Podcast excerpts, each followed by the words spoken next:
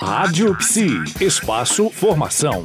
E a coluna Espaço Formação desta semana está conversando com Bárbara Conte, que é mestre em psicologia e ainda membro pleno da Sigmund Freud Associação Psicanalítica. Bárbara, estamos falando nesse especial sobre o Setembro Amarelo, que trata sobre o suicídio. No Brasil, esse assunto foi por muitos anos absolutamente velado, né? Apesar dos fatores que contribuem para o suicídio variarem entre grupos, porque ainda é um tabu. Parece que, por mais que é, alguns anos para cá é, existem grupos que trabalham, como a gente citou ontem, o CVV de apoio, né, de estar de, de, de tá trazendo pelo menos esse diálogo, ainda hoje esse, esse assunto ainda é um grande tabu. Por que, que isso ainda acontece? A primeira coisa que a gente pode pensar é que é um tabu falar da morte.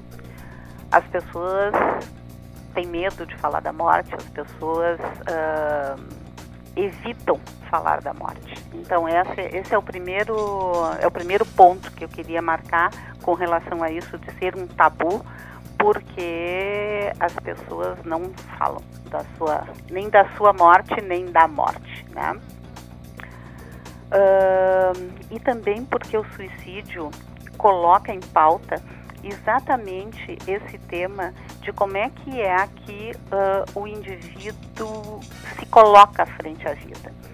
Quando tu falava que uh, existe fatores que são velados ou de que quais os fatores né, que contribuem para que os, os, o suicídio varie entre grupos, né? Uhum. Uh, isso é muito importante porque se a gente for pensar, por exemplo, os jovens, né, uhum. existe um, um, aumento, um incremento no número de suicídio entre jovens, né.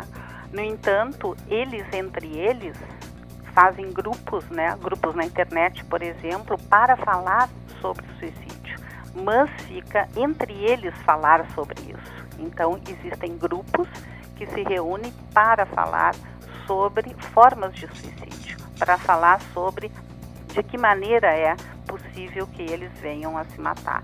Então, isso é uma coisa atual, porque isso não, não acontecia até pelo fenômeno da internet, né, uhum. das redes sociais, né? mas uh, é uma maneira de que eles possam falar não das perspectivas ou das possibilidades da vida, mas sim daquilo que é, de que maneira é que o sujeito pode arranjar coragem para se matar e que é diferente, por exemplo, de outros grupos de pessoas, por, uh, adultos, né? adultos que estão uh, que sofrem uma perda. Hoje em dia também existe algo que não existia, que é poder fazer grupos de pessoas que possam falar sobre perdas que são significativas e que muitas vezes são perdas que não foram elaboradas e que fazem com que as pessoas desistam de viver em função daqueles daquela situação que fizeram com que fossem perdidas pessoas queridas na sua família, no, no seu círculo familiar. Então, essa possibilidade de que se façam grupos onde as pessoas possam falar sobre isso, onde um possa ouvir a história do outro, se identificar com a história do outro, poder perceber, poder sentir, poder achar outros caminhos que não o suicídio, isso também é muito importante. Com certeza.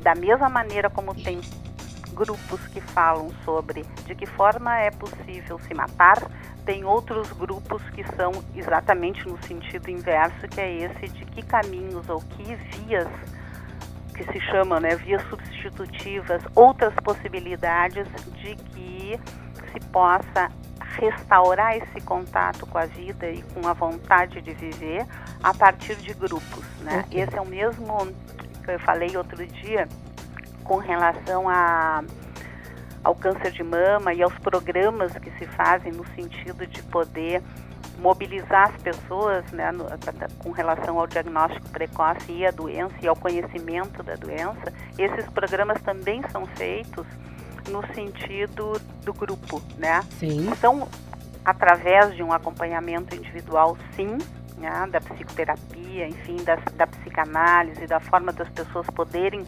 falar e, e conhecer né, os motivos que levam, por exemplo, uma pessoa a adoecer, os motivos que fazem uma pessoa desistir de viver, individualmente, mas também a importância de que isso possa ser de grupos entre pessoas uh, que vivem a mesma experiência e, e, que possam ter psicólogos que acompanhem esse, esses grupos, mas exatamente nessa outra perspectiva que são Uh, alternativas.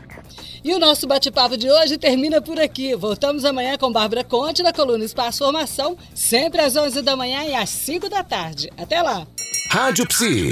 Conectada em você. Conectada na psicologia.